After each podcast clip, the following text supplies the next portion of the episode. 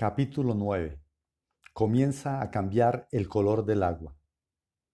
Con el remo roto, desesperado por la furia, seguí golpeando el agua. Tenía necesidad de vengarme de los tiburones que me habían arrebatado de las manos el único alimento de que disponía. Iban a ser las cinco de la tarde de mi séptimo día en el mar. Dentro de un momento vendrían los tiburones en masa. Yo me sentía fuerte con los dos pedazos que logré comer y la ira ocasionada por la pérdida del resto de pescado me daba un extraño ánimo para luchar. Había dos remos más en la balsa.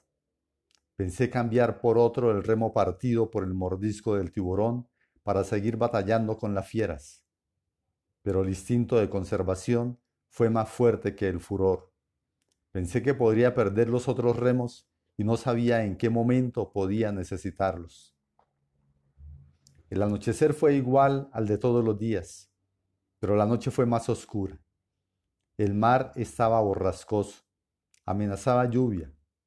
Pensando en que de un momento a otro podría disponer de agua potable, me quité los zapatos y la camisa para tener donde recogerla. Era lo que en tierra firme se llama una noche de perros. En el mar debe llamarse una noche de tiburones. Antes de las nueve empezó a soplar el viento helado. Traté de resistir en el fondo de la balsa, pero no fue posible.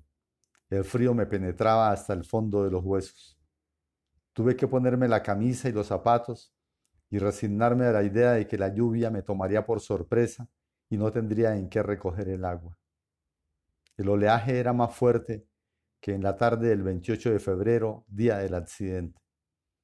La balsa parecía una cáscara en el mar picado y sucio.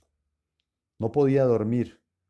Me había hundido en el agua hasta el cuello porque el aire estaba cada vez más helado. Temblaba.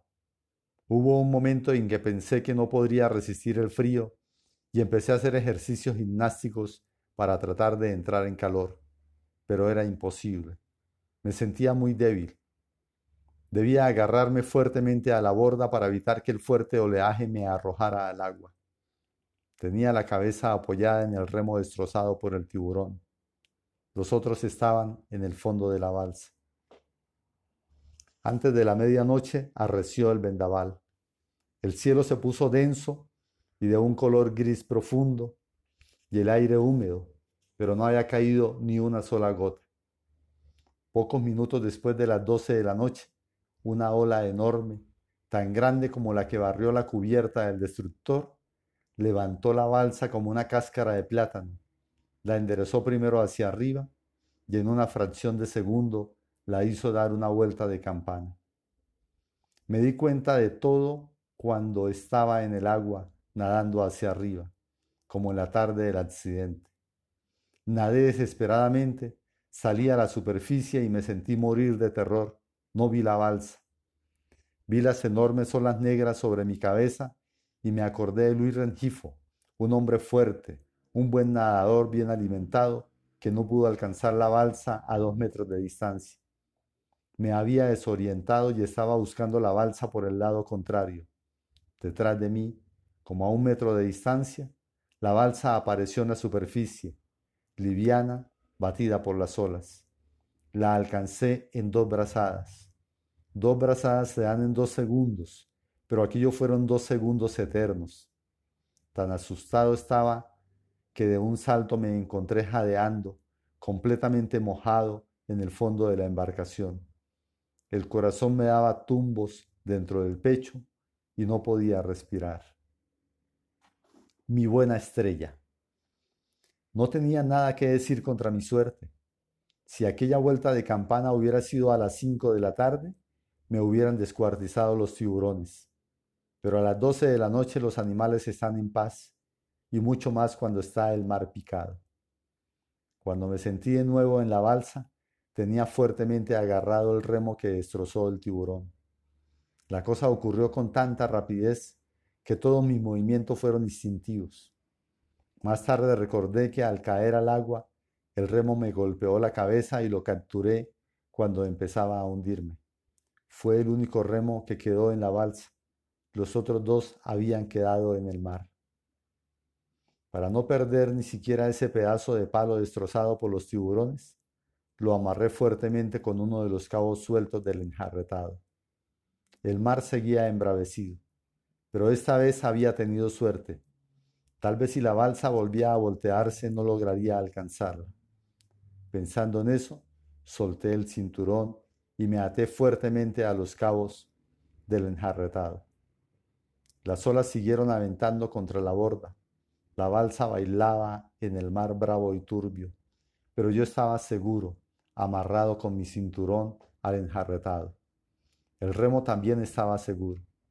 Haciendo esfuerzos por no dejar que de nuevo se volteara la embarcación, pensaba que estuve a punto de perder la camisa y los zapatos.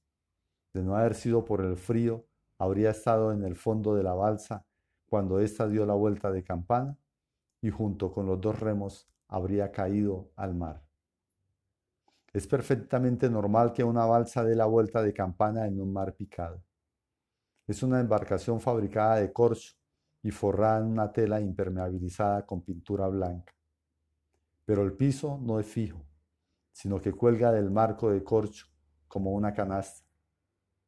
La balsa puede dar vueltas en el agua, pero el piso recobra inmediatamente la posición normal. El único peligro es el de perder la balsa. Yo pensaba por eso que mientras estuviera amarrado al enjarretado, la balsa podría dar mil vueltas sin peligro de que yo la perdiera. Eso era cierto, pero había algo que yo no había perdido de vista. Un cuarto de hora después de la primera, la balsa dio una segunda y espectacular vuelta de campana. Primero me sentí suspendido en el aire helado y húmedo, azotado por el vendaval. Vi ante mis ojos el abismo y comprendí de qué lado se iba a voltear la balsa. Traté de navegar hacia el otro lado para equilibrar la embarcación, pero me lo impidió la fuerte correa de cuero amarrada al enjaretado. En un instante comprendí lo que estaba pasando. La balsa se había volteado por completo. Yo estaba en el fondo amarrado firmemente a la borda. Me estaba ahogando y mis manos buscaban en vano la hebilla del cinturón para soltarla. Desesperadamente, pero tratando de no atolondrarme, traté de abrir la villa. Sabía que no disponía de mucho tiempo. En buen estado físico puede durar más de 80 segundos bajo el agua. Había dejado de respirar desde el momento en que me sentí en el fondo de la balsa. Iban por lo menos cinco segundos. Corrí la mano alrededor de la cintura y creo que en menos de un segundo encontré el cinturón. En otro segundo encontré la villa. Estaba ajustada contra el enjarretado, de manera que yo debía suspenderme de la balsa con la otra mano para aflojar la presión. Tardé mucho en encontrar de dónde agarrarme fuertemente. Luego me suspendí a pulso con el brazo izquierdo. La mano derecha encontró la villa, se orientó rápidamente y aflojó la correa. Manteniendo la villa abierta, dejé caer de nuevo el cuerpo hacia el fondo, sin soltarme de la borda, y en una fracción de segundo me sentí libre del enjarretado. Sentía que me estallaban los pulmones. Con un último esfuerzo, me agarré de la borda con las dos manos. Me suspendí con todas mis fuerzas todavía sin respirar. Involuntariamente, con mi peso no logré otra cosa que voltear de nuevo la balsa y yo volví a quedar debajo de ella. Estaba tragando agua. La garganta destrozada por la sed me ardía terriblemente. Pero apenas si me daba cuenta, lo importante era no soltar la balsa. Logré sacar la cabeza, tomé aire, me sentía agotado. No creí que tuviera fuerzas para subir por la borda, pero estaba al mismo tiempo aterrorizado, metido en el agua que pocas horas antes había visto infestada de tiburones. Seguro de que aquel día sería el último esfuerzo que debía hacer en mi vida, apelé a mis últimos vestigios de energía, me suspendí en la borda y caí exhausto en el fondo de la balsa. No sé cuánto tiempo estuve así, acostado de cara al cielo, con la garganta dolorida y los extremos de los dedos palpitándome profundamente en carne viva. Solo sé que tenía dos preocupaciones al mismo tiempo, que me descansaran los pulmones y que no se volviera a voltear la balsa. El sol del amanecer. Así amaneció mi octavo día en el mar. Fue una mañana tempestuosa. Si hubiera llovido, no hubiera dispuesto de fuerzas para recoger el agua, pero sentía que la lluvia me habría tonificado. Sin embargo, no cayó ni una gota, a pesar de que la humedad del aire era como un anuncio de la lluvia inminente. El mar seguía picado al amanecer. No se calmó hasta después de las ocho de la mañana, pero entonces salió el sol y el cielo recobró su color azul intenso. Completamente agotado, me incliné sobre la borda y tomé varios sorbos de agua de mar. Ahora sé que es conveniente para el organismo, pero entonces lo ignoraba y solo recurría a ella cuando me desesperaba el dolor en el cuello. Después de siete días sin tomar agua, la sed es una sensación distinta. Es un dolor profundo en la garganta, en el esternón y especialmente debajo de las clavículas y es la desesperación de la asfixia. El agua de mar me aliviaba el dolor. Después de la tormenta, el mar amanece azul, como en los cuadros. Cerca de la costa se ven flotar mansamente troncos y raíces arrancados por la tormenta. Las gaviotas salen a volar sobre el mar. Esa mañana, cuando cesó la brisa, la superficie del agua se volvió metálica y la balsa se deslizó suavemente en línea recta. El viento tibio me reconfortó el cuerpo y el espíritu. Una gaviota grande, oscura y vieja voló sobre la balsa. Entonces no pude dudar de que me encontraba cerca de tierra. La gaviota que había capturado unos días antes era un animal joven. A esa edad tienen un formidable alcance de vuelo. Se les puede encontrar a muchas millas en el interior.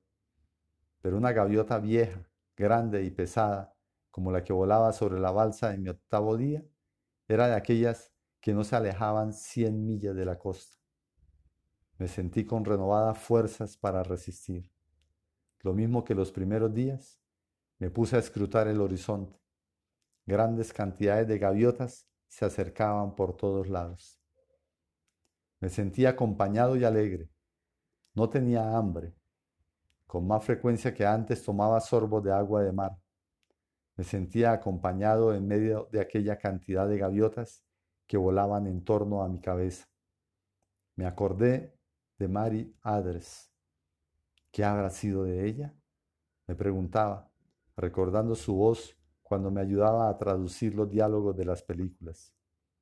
Precisamente ese día, el único que me acordé de Mary Adres, sin ningún motivo, apenas porque el cielo estaba lleno de gaviotas. Mari estaba en el templo católico de Móvil, ordenando una misa por el descanso de mi alma. Aquella misa, según me escribió Mari a Cartagena, se dijo del octavo día de mi desaparición. Fue por el descanso de mi alma, y ahora también creo que fue por el descanso de mi cuerpo, pues aquella mañana, mientras yo me acordaba de Mary Adres y ella asistía a una misa en móvil, yo me sentía dichoso en el mar viendo las gaviotas que anunciaban la cercanía de la tierra. Durante casi todo el día estuve sentado en la borda, escrutando el horizonte. El día era de una asombrosa claridad. Estaba seguro de que habría visto la tierra desde una distancia de 50 millas. La balsa había cobrado una velocidad que no habrían podido imprimirle dos hombres con cuatro remos. Navegaba en línea recta como impulsada por un motor, en una superficie lisa y azul. Después de estar siete días en una balsa, uno es capaz de advertir el cambio más imperceptible en el color del agua. El 7 de marzo, a las 3 y 30 de la tarde, advertí que la balsa entraba en una zona donde el agua no era azul, sino de un verde oscuro. Hubo un instante en que vi el límite, de este lado la superficie azul que había visto durante siete días, del otro la superficie verdosa y aparentemente más densa. El cielo estaba lleno de gaviotas que pasaban volando muy bajo. Yo sentía los fuertes aletazos sobre mi cabeza. Eran indicios inequívocos. El cambio en el color del agua, la abundancia de las gaviotas, me indicaron que esa noche debía permanecer en vela, listo a descubrir las primeras luces de la costa.